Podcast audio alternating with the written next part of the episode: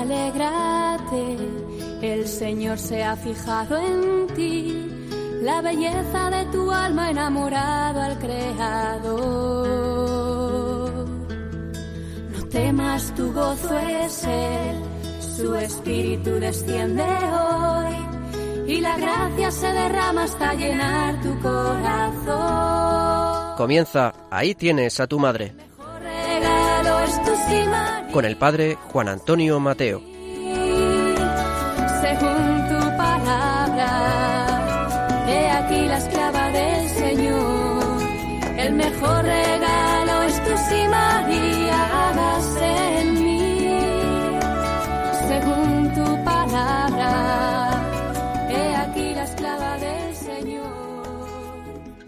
Muy queridos amigos y oyentes, cuando escucharéis este programa, estaremos iniciando este tiempo litúrgico que es el Adviento, preparándonos para la venida del Señor en todos sus sentidos. Es un tiempo profundamente mariano, un tiempo en que María nos dispone y nos ayuda a recibir a Jesús. Un santo contemporáneo gustaba repetir que a Jesús siempre se va y siempre se vuelve por María. Y también podríamos decir que Jesús viene a nosotros siempre por María. Encontramos muy presente y activa María en la primera venida del Señor, en el misterio de la encarnación, haciendo posible con su fe y con su consentimiento, llena de gracia, la venida del Señor, la entrada del Salvador en nuestro mundo. En los tiempos de la Iglesia, María nos dispone siempre a recibir a Jesús como merece, con fe y con amor, muy especialmente en la Sagrada Eucaristía. Y también, como decía San Luis María Griñón de Montfort, la venida definitiva del Señor irá preparada por una acción especial de la Virgen María. San Juan Pablo II compuso una oración preciosa a la Virgen del Adviento, una oración que os invito ahora a recitar conmigo a la Virgen. Virgen del Adviento, ruega por nosotros, Madre de la Iglesia, Virgen del Adviento, esperanza nuestra, de Jesús la aurora, del cielo la puerta. Madre de los hombres, de la mar estrella, llévanos a Cristo, danos sus promesas. Eres Virgen Madre, la de gracia llena, del Señor la esclava, del mundo la reina. Alza nuestros ojos hacia tu belleza. Amén. Efectivamente, con María queremos vivir un adviento muy intenso, preparando la venida del Señor en el misterio de la Navidad, disponiéndonos a celebrar este gran misterio cristianamente, con fe. María también nos ayudará a recibir a Cristo cada día de nuestra vida con su fe. Ella es modelo de fe. Y también la Virgen nos dispondrá para la venida definitiva del Señor. Ya en nuestra muerte, ruega por nosotros, ahora y en la hora de nuestra muerte, ya al final de la historia, cuando el Señor regrese para instaurar definitivamente su reino. En este tiempo de Adviento brilla con luz propia una gran fiesta, la fiesta de la Virgen Purísima, Inmaculada. Y aquí María nos enseña, ahora y siempre, que para recibir al Señor hay que limpiar nuestro corazón de todo pecado. La preparación para una Navidad cristiana, queridos amigos, pasa sin duda por una buena confesión y una vida cristiana digna de este nombre nos llevará a aspirar a la santidad y apartar de nosotros todo pecado y a recurrir, como no, frecuentemente al sacramento de la penitencia. En este programa, en la tercera parte, a modo de repaso de estudio de Mariología, recordaremos algunos elementos de este importante dogma mariano, como es la Inmaculada Concepción de la Virgen María.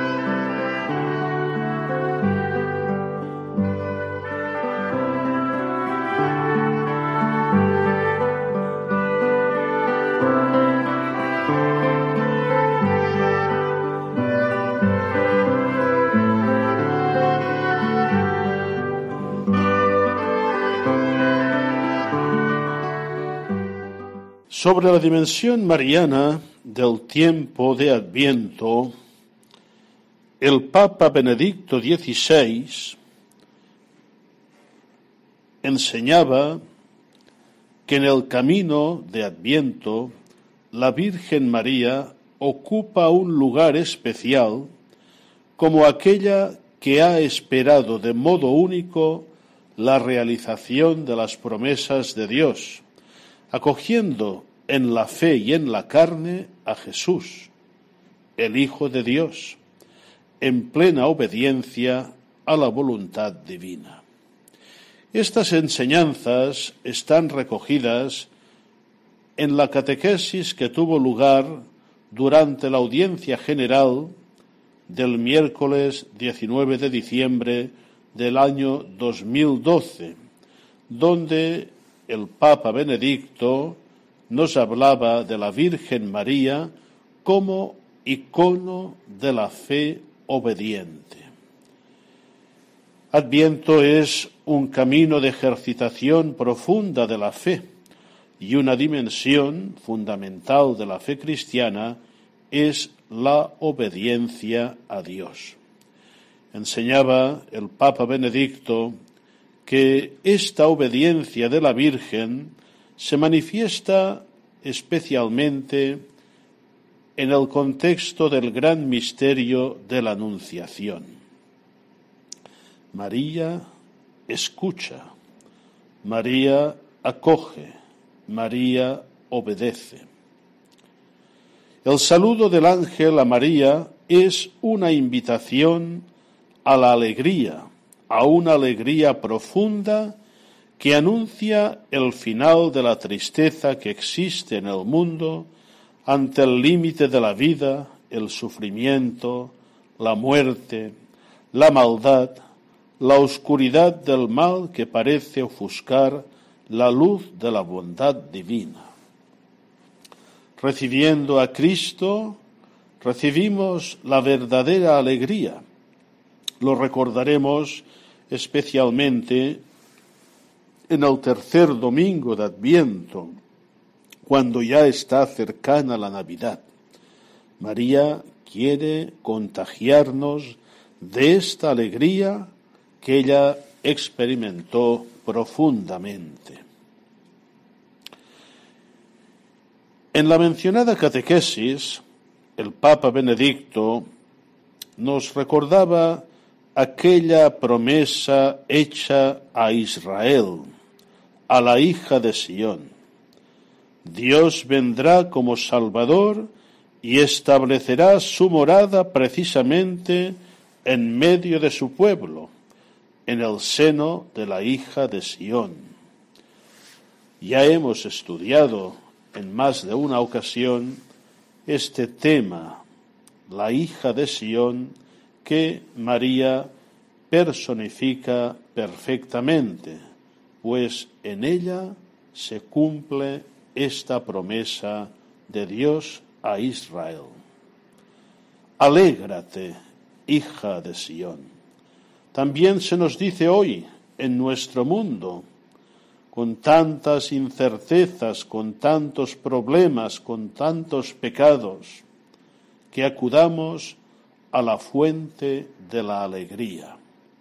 El Papa Benedicto recordaba certeramente que la fuente de la alegría de María proviene de la gracia, es decir, proviene de la comunión con Dios, del tener una conexión vital con Él, del ser morada del Espíritu Santo. María es la criatura que de modo único ha abierto de par en par la puerta a su Creador. En el adviento del tiempo presente, María sigue recordando, enseñando a la Iglesia y al mundo que sólo habrá verdadera alegría, verdadera paz, si abrimos también todos nosotros las puertas de nuestro corazón y de nuestro mundo al Redentor. ¿Cómo no recordar aquella expresión magnífica, solemne de San Juan Pablo II al iniciar su ministerio como sucesor de Pedro? No tengáis miedo, abrid, abrid del todo las puertas a Jesucristo. María las abrió y recibió la alegría para ella y para todos nosotros. María se abandonó con plena confianza en la palabra que le anunciaba el mensajero de Dios y se convirtió en modelo y madre de todos los creyentes. Nosotros estamos llamados a recorrer de manera especialmente intensa en este ambiente el camino de la fe realizado en María. El Papa Benedicto XVI observaba que también en este camino de la fe encontramos oscuridades. Nos decía, el camino de fe de cada uno de nosotros se presenta con momentos de luz, pero también encontramos momentos en los que Dios parece ausente, su silencio pesa en nuestro corazón y su voluntad no corresponde a la nuestra, aquello que nosotros quisiéramos.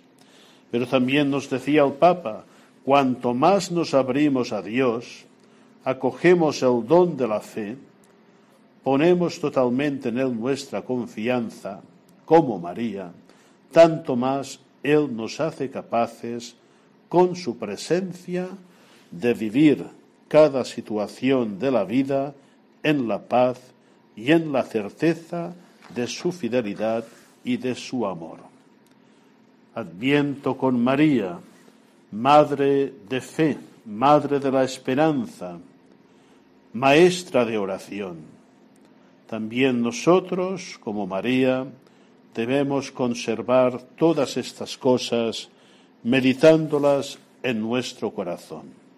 Es la dimensión profunda de la oración.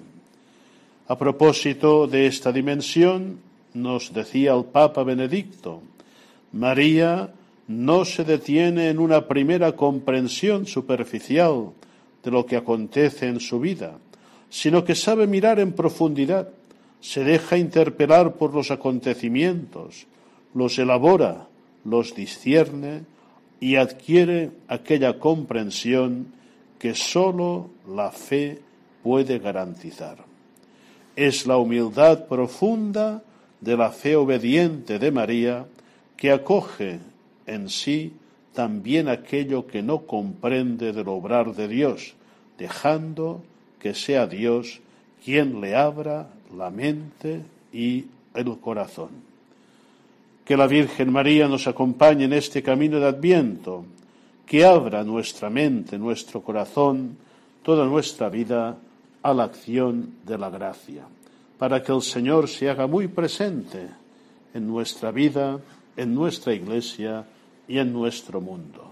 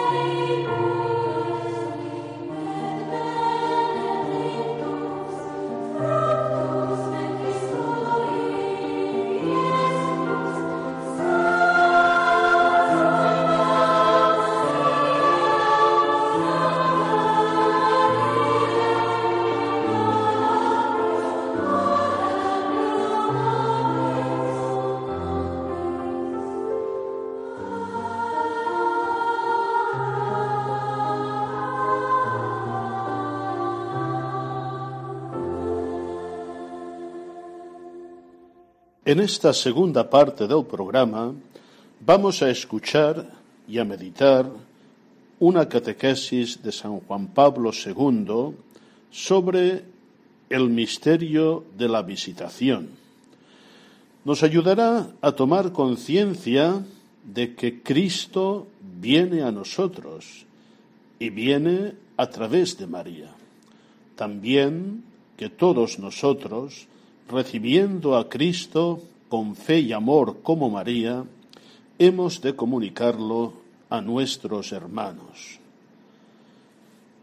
El Papa, San Juan Pablo II, enseñaba que el relato de la visitación muestra cómo la gracia de la encarnación, habiendo inundado a María, lleva salvación y alegría a la casa de Isabel María es portadora de Cristo, no sólo en el sentido físico obvio que está gestando el Hijo de Dios hecho hombre, sino que María, en una expresión muy lograda, es la primera evangelista, la primera evangelizadora que difunde la buena nueva, iniciando así los viajes misioneros del Hijo de Dios.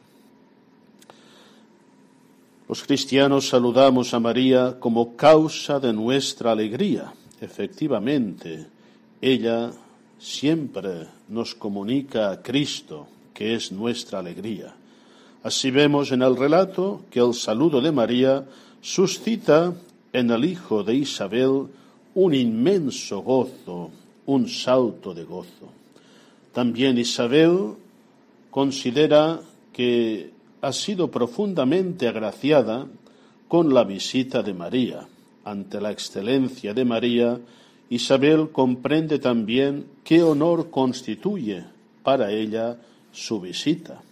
También nosotros debemos sentirnos profundamente agraciados por la constante visita y presencia de María en nuestra vida que nos lleva a Cristo, que nos conduce a Cristo, que nos impulsa a comunicar a Cristo.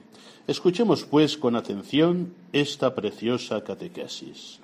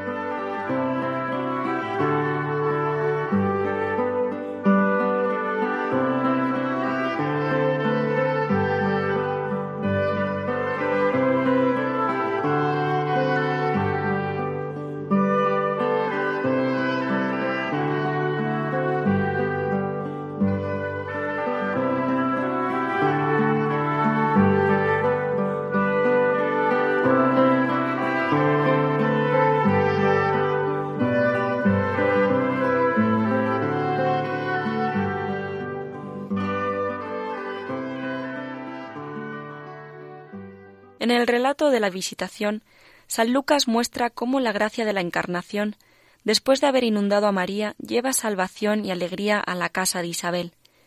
El Salvador de los hombres, oculto en el seno de su madre, derrama el Espíritu Santo, manifestándose ya desde el comienzo de su venida al mundo.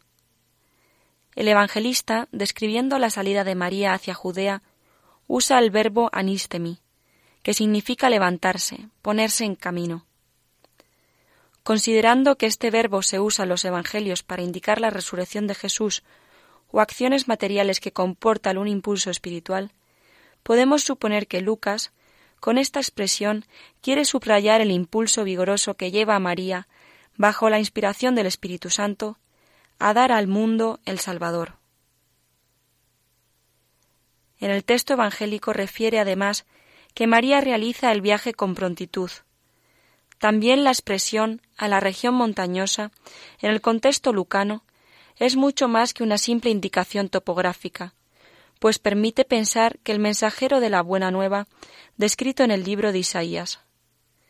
Qué hermosos son sobre los montes los pies del mensajero, que anuncia la paz, que trae la buena nueva, que anuncia salvación, que dice a Sión, ya reina tu Dios.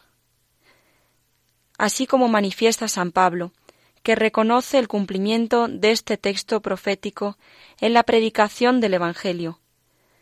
Así también, San Lucas parece invitar a ver en María a la primera evangelista, que difunde la buena nueva, comenzando los viajes misioneros del Hijo Divino.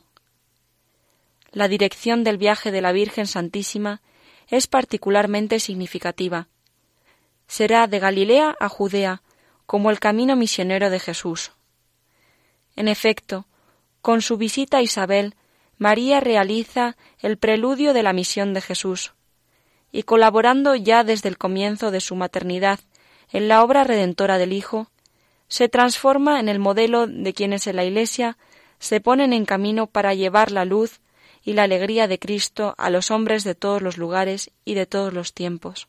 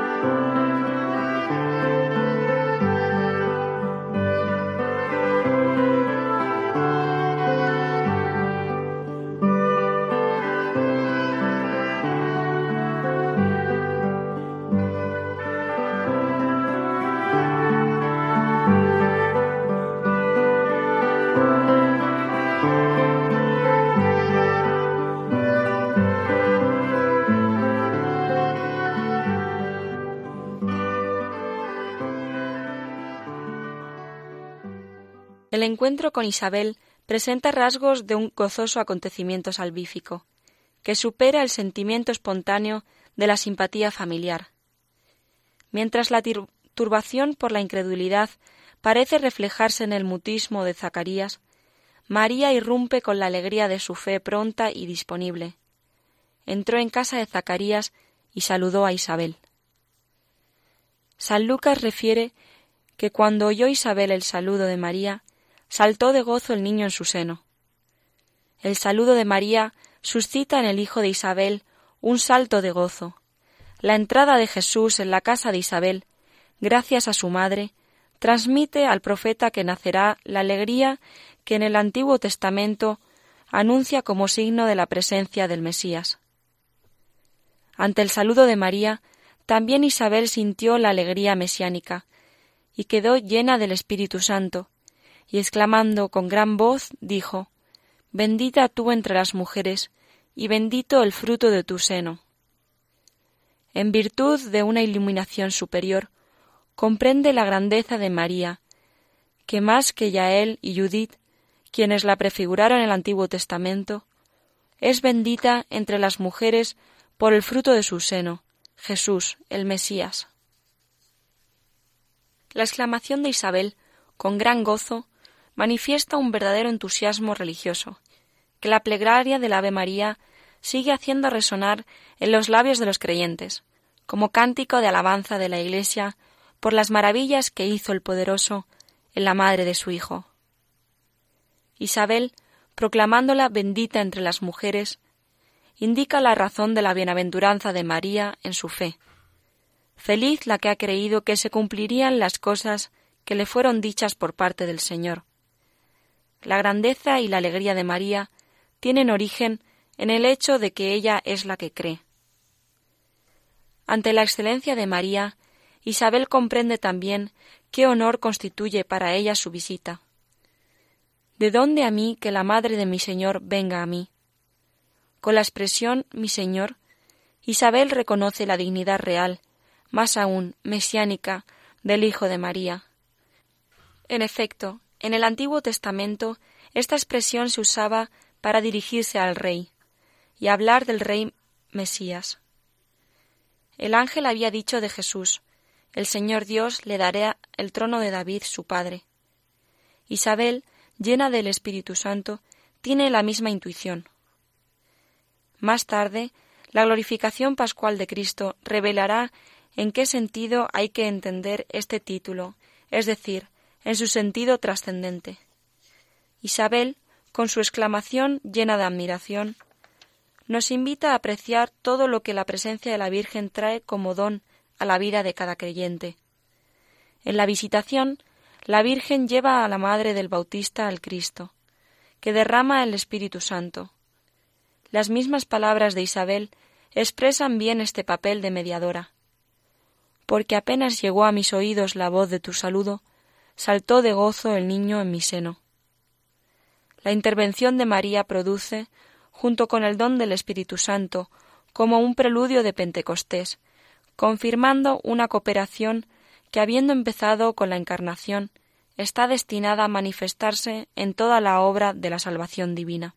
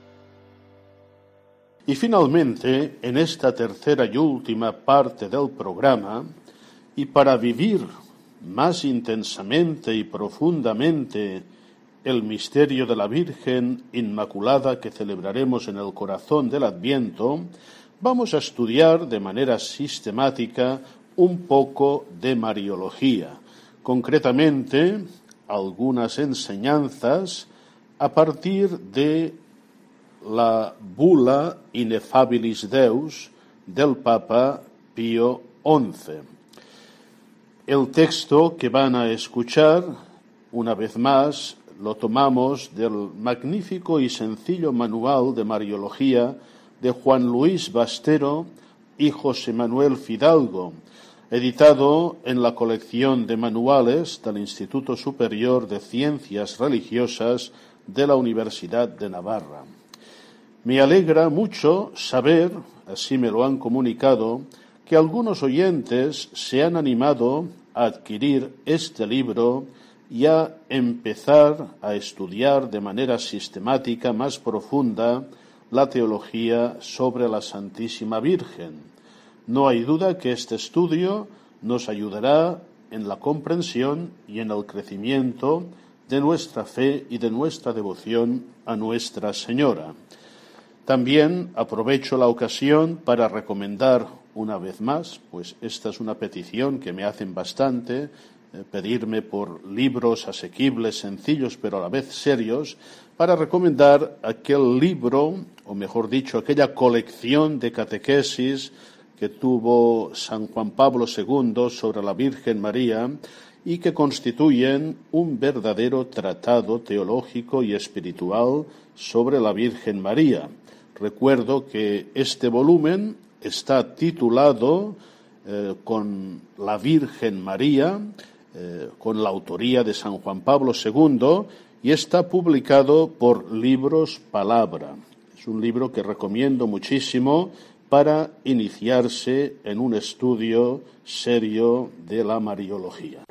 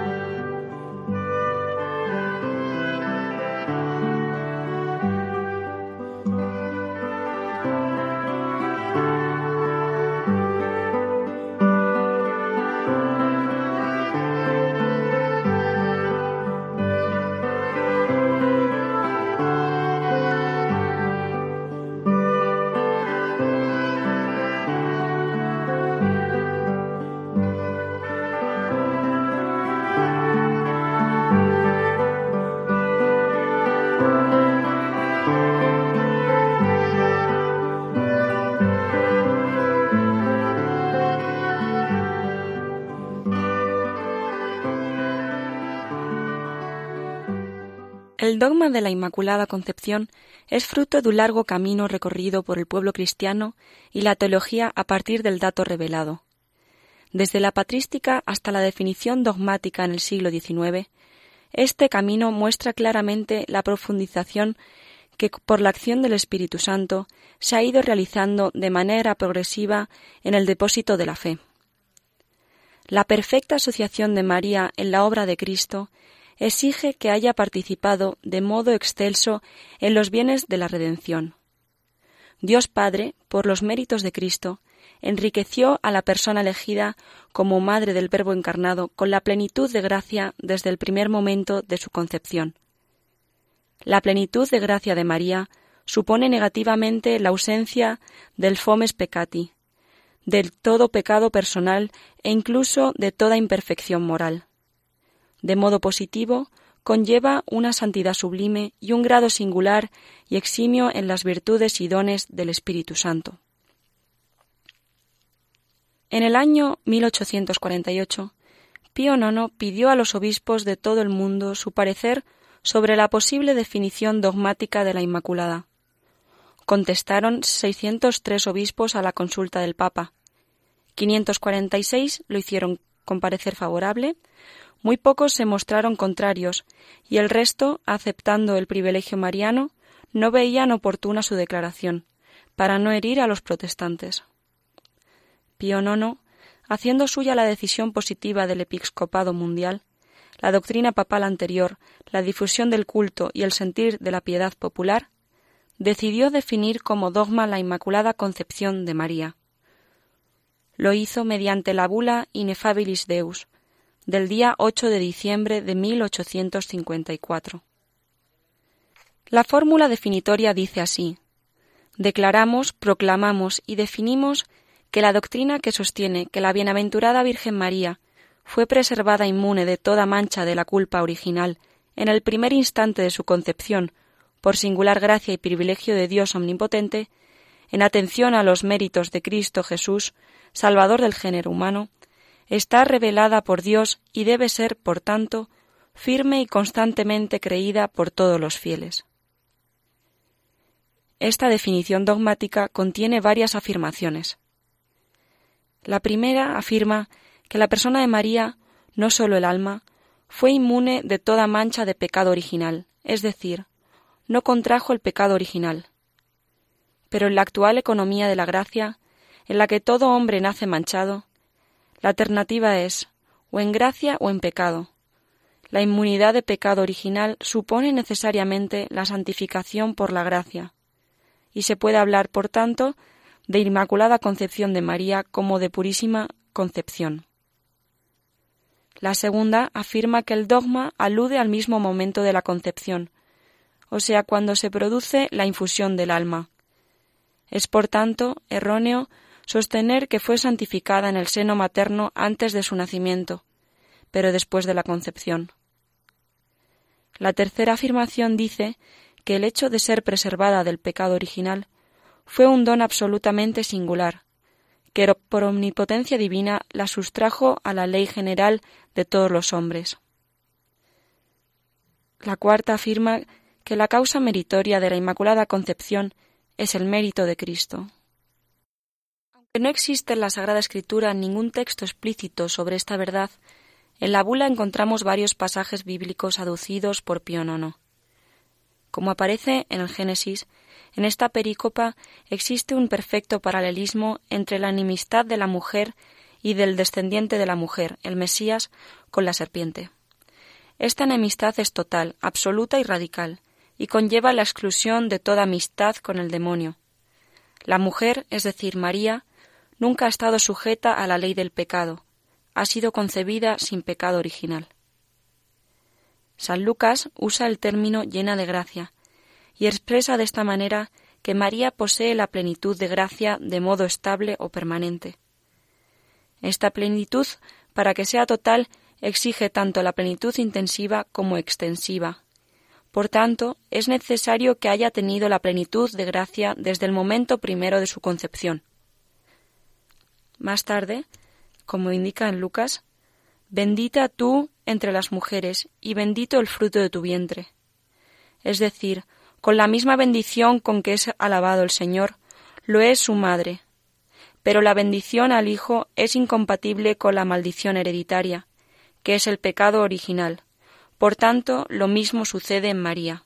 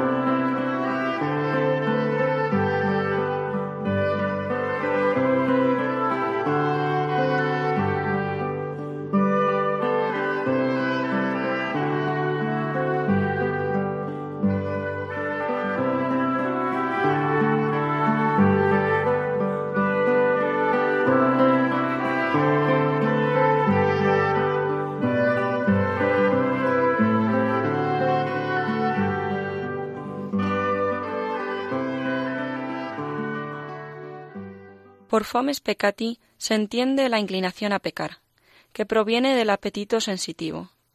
Es por tanto la concupiscencia desordenada que nace del pecado y a él se orienta. El concilio de Trento enseñó que el fomes peccati permanece en los bautizados, y aunque en sí mismo no es pecado, sin embargo es una secuela del pecado original. Pío IX enseña en la bula definitoria que Dios colmó a María con la abundancia de todos los dones celestes, en tan maravilloso modo que ella estuvo siempre libre de toda mancha de pecado, y del todo bella y perfecta, fue dotada de tal plenitud de inocencia y santidad, que no puede concebirse otro mayor fuera de Dios, la purísima del alma y cuerpo. Aunque no ha sido objeto de la definición dogmática, podemos concluir de palabras del Papa que la Virgen María se vio libre del fomes peccati. Los teólogos afirman que María se vio libre de esta inclinación al pecado. En cuanto a las consecuencias del pecado, que no guardan relación al orden moral, dolor, angustia, muerte, etc., estuvieron presentes en su vida, pero no tuvieron en ella, al igual que en Cristo, aspecto de castigo, sino que fueron el resultado de la plena incorporación a la humanidad que en Cristo es redimida. La aceptación de la inmunidad de todo pecado en María ha tenido vicisitudes en la patrística y paulatinamente ha ido progresando, de tal modo que a partir del siglo V es afirmada por los padres de forma unánime. María fue elegida para ser Madre de Dios, y por eso Dios la hizo apta por su gracia para esa misión. Pero no hubiera sido idónea Madre de Dios si hubiera pecado alguna vez, y esto por tres razones. La primera, porque el honor o el deshonor de los padres redunda en los hijos. La segunda, porque María tuvo una especial afinidad con Cristo, que tomó carne de ella. La tercera, porque el Hijo de Dios, que es la sabiduría de Dios, habitó en ella de una manera singular, no sólo en el alma, sino también en sus entrañas, como afirma Santo Tomás. El concilio de Trento enseña que Dios concede gracia suficiente a todos los justos para observar los preceptos divinos. Aunque caigan en pecados leves y cotidianos, pecados veniales, no por eso dejan de ser justos. Aquí, por tanto, no se trata de plantear si la Virgen cometió pecados mortales, porque es patente que no, sino de saber si también se vio libre de los pecados veniales que pueden cometer los justos. Puede afirmarse que la Virgen María fue inmune durante toda su vida de cualquier pecado venial. Por especial privilegio de Dios, no cometió pecado alguno, ni mortal ni venial. El mismo concilio de Trento lo afirma explícitamente. Si alguno dijere que el hombre, una vez justificado, podría evitar todos los pecados durante su vida entera, aun los veniales, sin especial privilegio como lo de la Virgen, lo sostiene la Iglesia, sea anatema.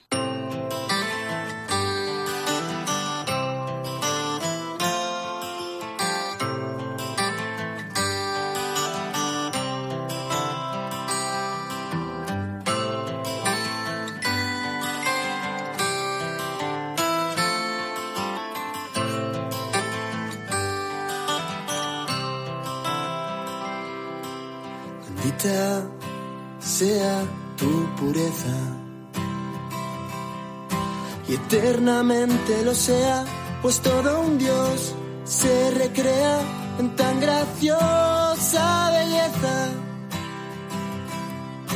Actriz celestial, princesa, virgen sagrada María, te ofrezco en este día alma, vida y corazón Mírame con compasión, no me dejes, madre mía. Mírame con compasión, no me dejes, madre mía.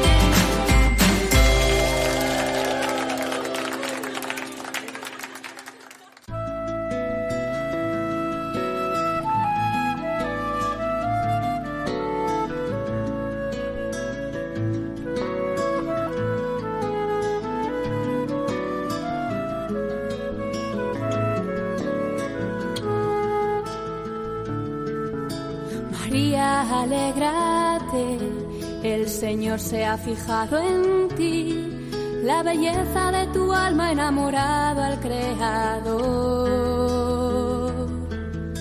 No temas, tu gozo es Él, su espíritu desciende hoy y la gracia se derrama hasta llenar tu corazón. Han escuchado Ahí tienes a tu madre, El mejor regalo con el padre Juan Antonio Mateo.